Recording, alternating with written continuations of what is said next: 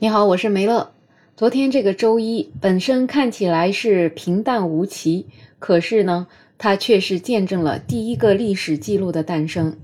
这是个什么样的历史记录呢？当然是因为天气太热了。昨天呢，我也是恰巧去了一趟上海。我是开车到了人民广场，然后呢，我找了一个停车场停完了车，我就走路去我要去的地方。这个路上大概也就走了十分钟左右的时间，没想到就汗流浃背。那我当时也不知道气温有多高啊，然后打开手机一看，天呐，已经三十六度了。这个温度还真的是惊到了我，因为通常在江浙沪这边，五月份的天气最高也就大概在三十度左右。气象博主上海市天气就报道，昨天徐家汇气象站最高的气温是冲上了三十六点七度，打破了这个站一百五十年以来五月份最高的气温记录，妥妥的就是五月份最热的一天。那么今年的这个高温不但来得特别生猛，而且呢来的也特别早。那么往常呢，在上海首个高温日通常会在六月二十九号左右，而今年这个高温日整整提前了一个月。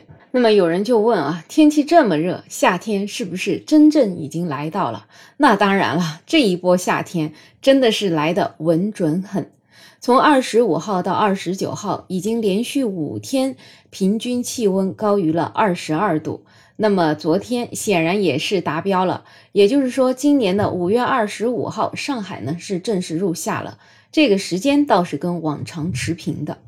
那么除了上海呢，这几天整个中东部的天气都好像按下了快进键呢，仿佛是一夜之间就跳到了七月的盛夏。根据气象博主钟期爱的报道，五月二十八号，整个副高笼罩下的南方十二个省区的气温超过了三十五度。然后也有超过二十个气象站打破了五月份的最高纪录，而省会城市中，合肥、南京、武汉、长沙迎来了今年的首个高温日。海拔一千九百五十米的昭通气象站温度也是升到了三十三点七度，打破了历史最高的纪录。而在五月二十九号呢，整个南方的高温又更加进一步了。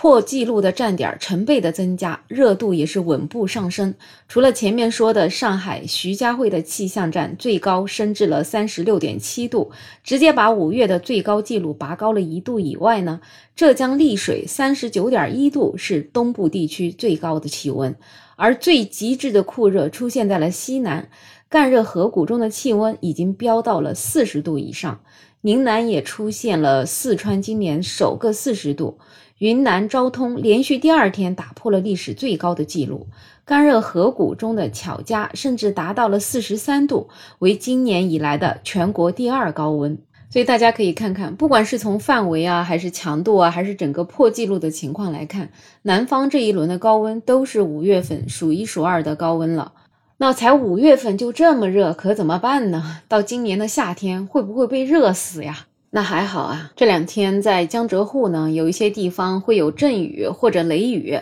而上海的气温呢也是有所下降。那么到今天的时候，全天的气温大概会在二十四到二十九度，那整个的湿度还是有些大的，达到了百分之九十五到百分之六十五，但是肯定要比昨天这个疯狂的星期一要舒服多了。另外，到这个月底啊，台风马娃也在持续靠近我国。虽然说它的移动速度是非常慢的，但是它外围的下沉气流也会持续影响整个南部。所以接下来呢，整个南方的高温是要南移的，冷空气来到了长江沿线了。那么湖北、安徽，包括上海这一带都已经降温明显了，所以整个高温呢就往南方移动了。南方高温的重点呢，仍然集中在空调外机两广、福建，还有老熟人云南，所以整个华南还要面临大概一周的极致烧烤。而江浙沪一带呢，由于这个降温并不彻底、不全面。尽管冷空气努力南下，可惜实力实在是太差了，